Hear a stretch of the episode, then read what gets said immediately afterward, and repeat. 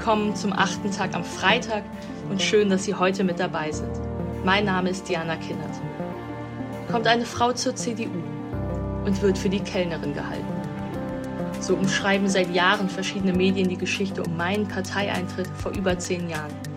Jemand, der jung ist, weiblich ist, migrantische Wurzeln hat, der kann es doch gar nicht ernst meinen mit diesen verstaubten, altbackenen Apparaten der Macht. Eine Geschichte wie diese hat auch Valerie Mocker zu erzählen, allerdings aus der Wirtschaft. Die Aufsichtsrätin für Organisationen wie Wikimedia, die Tech for Good Investorin, internationale Speakerin für gemeinwohlorientierte Digitalisierung und Direktorin des Innovationsfonds Nester ist auch immer schon die jüngste gewesen. Darum ist sie nicht nur einmal für die Praktikantin gehalten worden. Was aber bedeutet das für uns und unsere Gesellschaft? wenn die digitale Transformation vor der Türe steht, das Durchschnittsalter im Bundeskabinett aber Anfang 50 beträgt, das Durchschnittsalter der DAX-Vorstände Mitte 50 und Aufsichtsräte meist erst ab 60 eingesetzt werden. Valerie Mocker glaubt, es bedeutet nichts Gutes und fordert darum 30% Digital Natives Quote. Denn 30% sind der Tipping Point, an dem sich an Minoritäten nicht weiter abgearbeitet wird, sondern ihr Einfluss sogar überschwappt. Was genau das bedeutet und warum das ohne Quote nicht zu erreichen ist, das hören Sie jetzt am achten Tag am Freitag mit Valerie Mocker. Viel Spaß! Herzlich willkommen, wie schön, dass Sie hier sind. Mein Name ist Valerie Mocker. Ich bin pathologische Optimistin, Unternehmerin, Investorin und ich bin oft Jahrzehnte jünger als alle anderen im Raum. Und das müssen wir ändern. Heute möchte ich mit Ihnen einen Blick in unsere Räume der Macht werfen und mit Ihnen darüber sprechen, warum Deutschland eine Digital Natives Quote braucht. Und wenn Sie jetzt denken, oh mein Gott, nicht noch eine Quote, dann behalten Sie bitte ein offenes Ohr. Und wenn Sie jetzt denken, hey, das hört sich interessant an, dann freuen Sie sich auf einen kleinen Crashkurs im Aufsteigen und Zukunft gestalten. Bleiben wir aber erstmal in der Gegenwart und bei einer kleinen Geschichte. Als ich das erste Mal im Bundeswirtschaftsministerium auf dem Podium saß, ging es mal wieder um das Thema Digitalisierung und dass Deutschland da wirklich mal schneller vorankommen muss. Ich war dort als Direktorin von Nesta, einem der größten Innovationsfonds in Europa, und war mal wieder Jahrzehnte jünger als die anderen Herren auf dem Podium, als der Wirtschaftsminister, als die anderen CEOs, als die Präsidenten der Verbände. Und als ich ankam und mich in die erste Reihe setzte, da wurde ich gefragt, wann denn Frau Mocker ankäme weil alle dachten, ich sei die Assistentin und würde den Platz nur frei halten. Als ich dann sagte, naja, Frau Mocker ist schon hier, die sitzt vor Ihnen, bekam ich die Frage, die ich in Deutschland so gut wie immer höre. Aber wie sind Sie denn so jung? Wir sind hier ja unter uns und manchmal kribbelt es mir schon in der Zunge zu sagen, warum sind Sie denn so alt? Oder die Nummer meiner Eltern rauszugeben, damit die gefragt werden können, warum sie mich nicht früher bekommen haben. Ich selbst habe gar kein Problem damit, die Jüngste zu sein. Ich bin bereits daran gewöhnt. Ich habe meine Hamburger Schule mit 17 verlassen und bin dann nach England gezogen. Mit 23 führte ich mein erstes Team, in dem alle älter waren als ich. Mit 26 meinen ersten millionenschweren Fonds und alle meine Verhandlungspartner waren immer Jahrzehnte älter als ich. Und sie haben uns trotzdem das Geld gegeben, damit wir digitale Technologien finanzieren konnten, die uns dabei helfen, besser und gesünder zu leben, besser zu altern, leichter zu lernen. Und ich gebe dieses Wissen, wie man Digitalisierung und Innovation für das Gute einsetzt, seit meinen 20ern als Beirätin in Aufsichtsgremien an andere Organisationen weiter. Dass Chefinnen und Chefs auch jung sein können, ist in Deutschland aber für viele ein Schock und ein Problem. Als wir einen großen Fonds in Deutschland verhandelt haben, sagte mir mein Gegenüber sogar, genau sowas brauchen wir hier. Aber seien wir mal ganz ehrlich, Frau Mocker, hier ist einfach kein Platz für so junge Raketen wie Sie kommen Sie noch mal wieder mit einem Mann, der muss aber graue Haare haben und über 50 sein, weil den traut man es zu, die Verantwortung für so viel Geld zu übernehmen. Junge Raketen lassen sich natürlich nicht von anderen sagen, was sie angeblich können und nicht können.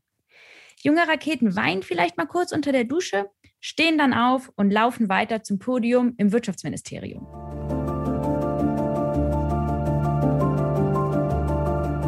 Ja, einen wunderschönen guten Tag, meine sehr verehrten Damen und Herren. Ich überbringe Ihnen die Grüße der gesamten Bundesregierung und ich freue mich sehr, dass äh, die führenden Vertreter der Sozialpartner heute bei uns sind. Und ich freue mich auch, dass ich äh, Frau Mocker begrüßen darf. und außerdem Frau Frohloff, die Moderatorin der Veranstaltung. Und diese Runde ist wichtig, weil sie eine junge Runde ist. Und äh, ich darf auf die Bühne bitten Valerie Mocker, Entwicklungschefin der britischen Innovationsstiftung Nesta.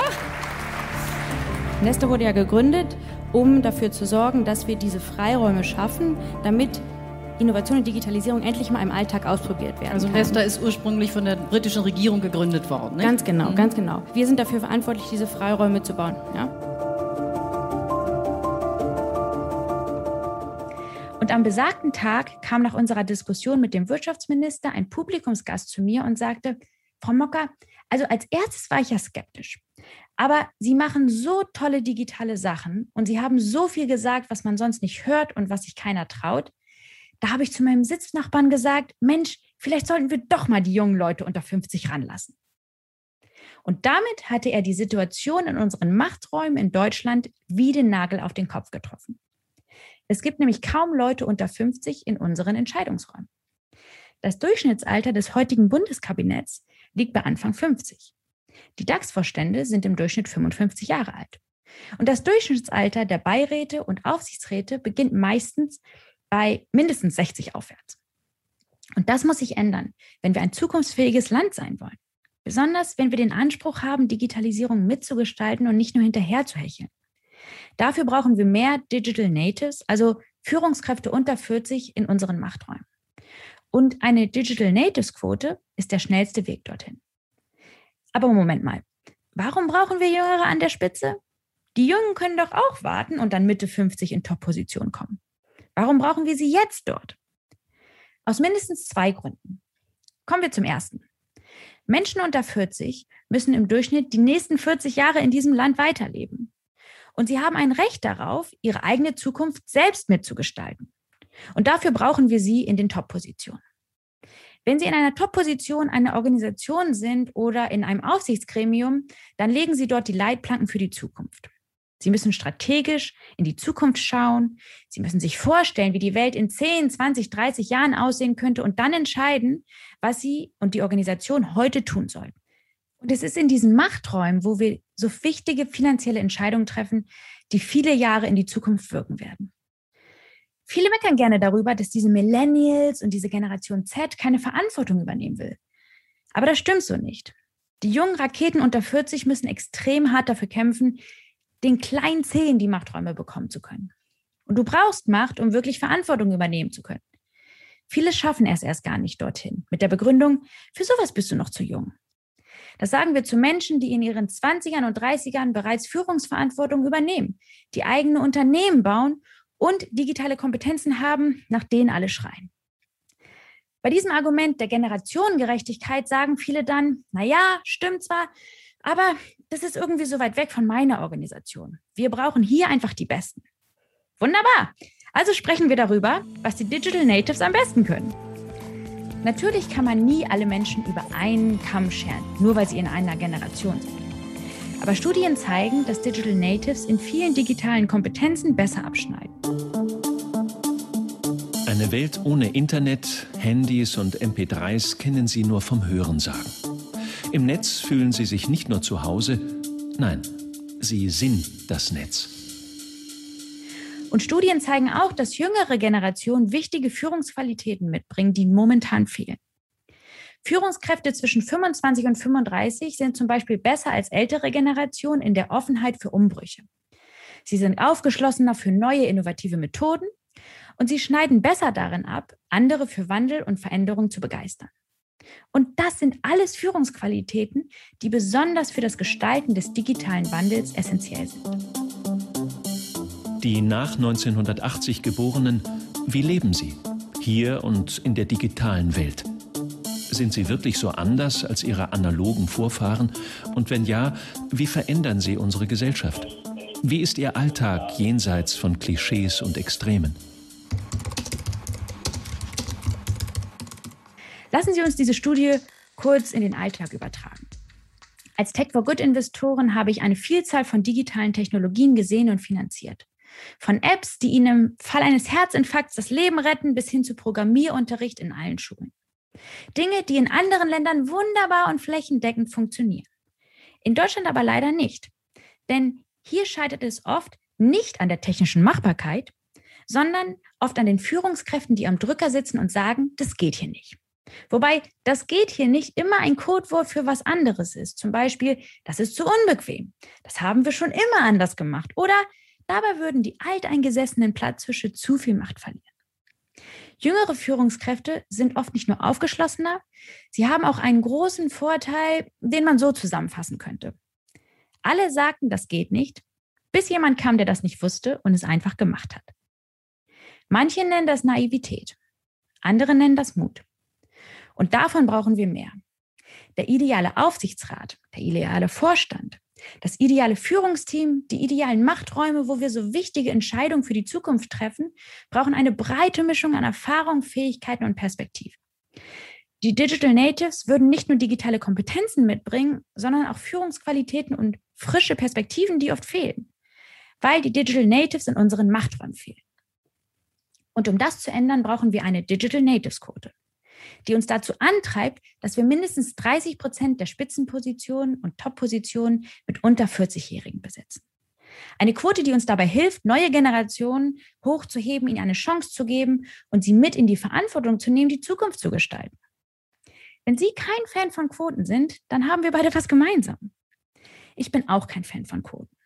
Niemand will die Quotenperson sein und als Unternehmerin und Aufsichtsrätin weiß ich auch, wie viel anstrengender Quoten die Personalsuche machen können weil man am Anfang nicht immer gleich die richtigen Leute findet. Und ich kenne das auch aus eigener Erfahrung, dass man unglaublich viel Energie in die Suche neuer Vorstände gibt und dann am Ende blöd von der Seite angemacht wird von Leuten, die meinen, dass man das hätte besser machen müssen. Als Führungsperson an der Spitze kriegst du selten die Empathie und das Verständnis, das andere von dir einfordern und sich wünschen. Aber wirklich gut führen heißt ja, das Richtige und nicht das Einfache zu machen. Quotengegner sagen dann gerne, naja, wenn die, die fehlen, wirklich so gut wären, dann wären sie ja schon an der Spitze. Mm das stimmt leider nicht. Menschen unter 40 haben nicht nur mit Vorurteilen zu kämpfen, dass sie aufgrund ihres Alters keine Verantwortung übernehmen können. Besonders wenn es um einen Sitz in den Machträumen geht, dann verbarrikadieren viele von ihnen die Tür. Und sie sehen die Neuen nicht für das, was sie mitbringen, sondern nur für das, was sie ihnen wegnehmen könnten. Ich bin keine Liebhaberin von Quoten, aber noch weniger mag ich Wandel, der Jahrzehnte auf sich warten lässt. Und besonders wenn es um Machtpositionen geht, wird keiner freiwillig den Platz für neue machen.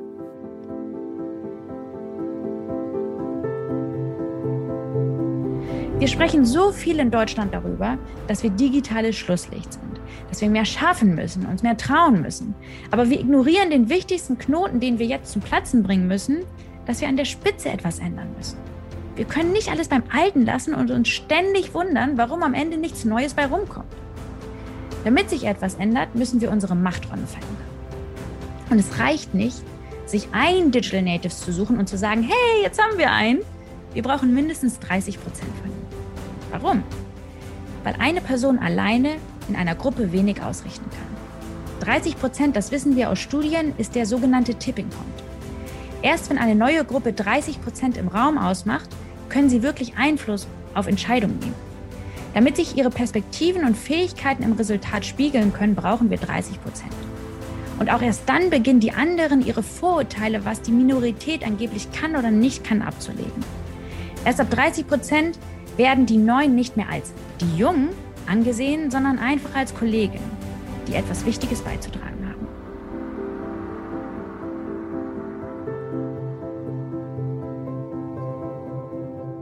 Eine Digital Natives Quote heißt also nicht, dass wir die Alten gegen die Jungen ausspielen, denn wir brauchen beides im Mix. Diversität macht uns stärker. Wir brauchen eine Welt, in der alle eine Chance bekommen, in der du nach deiner Leistung und deinen Ideen und deinem Potenzial bewertet wirst und nicht danach, wie viel oder wie wenig graue Haare du hast. Doch heute schafft es eine riesige Gruppe, die Digital Natives, kaum in die Machträume zu kommen. Und das Schöne am Wandel ist ja aber, dass Sie und ich uns jeden Tag entscheiden können, etwas anders zu machen. Mit allem, was wir sagen, mit allem, was wir machen, können wir etwas bewegen. Die Digital Natives Quote ist wichtig, um strukturellen Wandel zu schaffen. Genauso wichtig ist aber die Frage, was werden Sie morgen tun? Was wirst du morgen tun?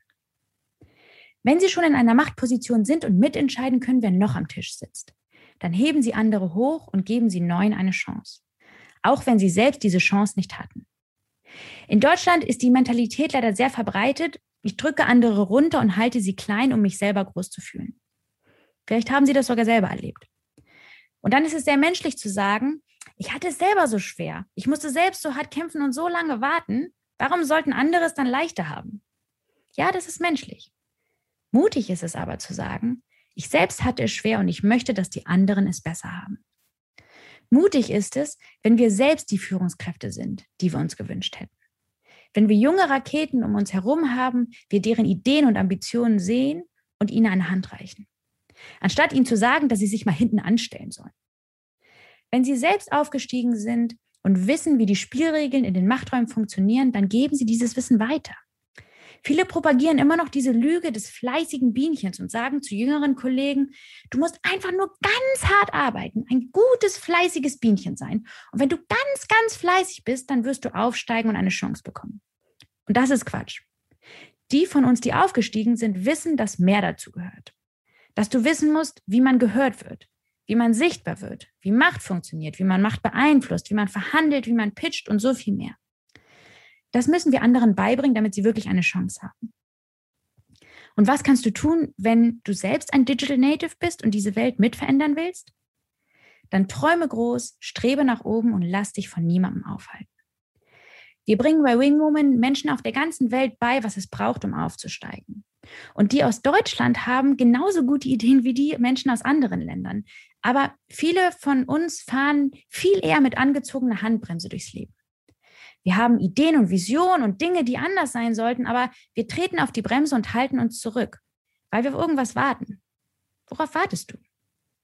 Viele von uns haben am liebsten ein Zeugnis, ein Zertifikat und am besten noch eine Versicherung für alles und die Erlaubnis von oben, bis wir etwas tun.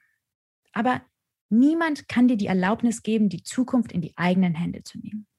Und es gibt kein Zeugnis und auch kein Zertifikat für Weltveränderer. Aber wenn ich etwas verändern will, dann kann ich das doch auch außerhalb der Machträume und Top-Positionen machen.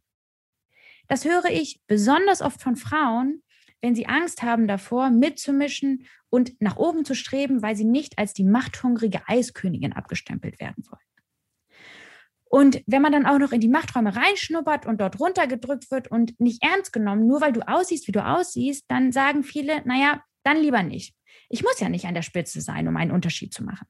Hm, ja, aber in den Machträumen hast du so viel mehr Ressourcen und so viel mehr Entscheidungsmacht und Hebel, das zu verändern, was dir wirklich wichtig ist und die Spielregeln neu zu entwerfen. Also trau dich nach oben. Und für die schweren Tage an denen wir alle für Veränderungen kämpfen und denken, ach, warum mache ich das hier eigentlich, möchte ich dir und Ihnen noch ein bisschen Optimismus mitgeben.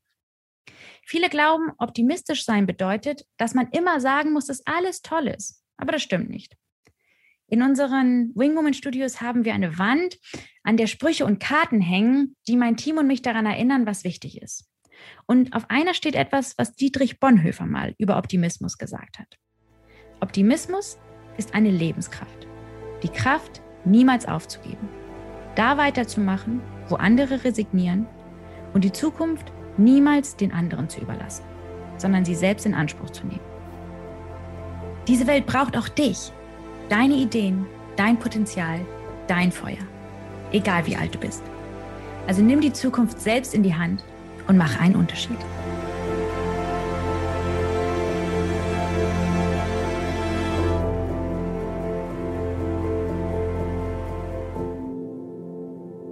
Ich habe jahrelang einer Stiftung für Generationengerechtigkeit angehört und auch in einer im Jugendministerium platzierten Debatte war ich intensiv mit der Frage um den Einsatz einer offiziellen Jugendquote in den Parlamenten und in den Parteien beschäftigt. Bis heute tue ich mich schwer damit. Wo fängt sie an, wo hört sie auf? Tatsächlich bei 40 Jahren? Warum nicht bei 35 oder unter 25? Letztens sagte ein Jugendlicher aus der Gen Z zu mir, weißt du, für uns ist Harry Potter ein alter weißer Mann. Die Quotenregelung also auch für mich irgendwie schwierig. Was mich an Valerie Mockers Plädoyer aber begeistert, neben ihrem ansteckenden Optimismus, das Plädoyer dafür, dass es nicht nur um Alter und Jugendlichkeit selbst geht, sondern dass mit den Jüngeren auch neue Mindsets, neue Skills, Offenheit, Entschlossenheit, digitale Methoden eingreifen. Und davon brauchen wir doch bitte mehr als nur 30 Prozent. Vielen Dank an Valerie Mocker und vielen Dank auch an Sie. Wir hören uns wieder am nächsten Freitag.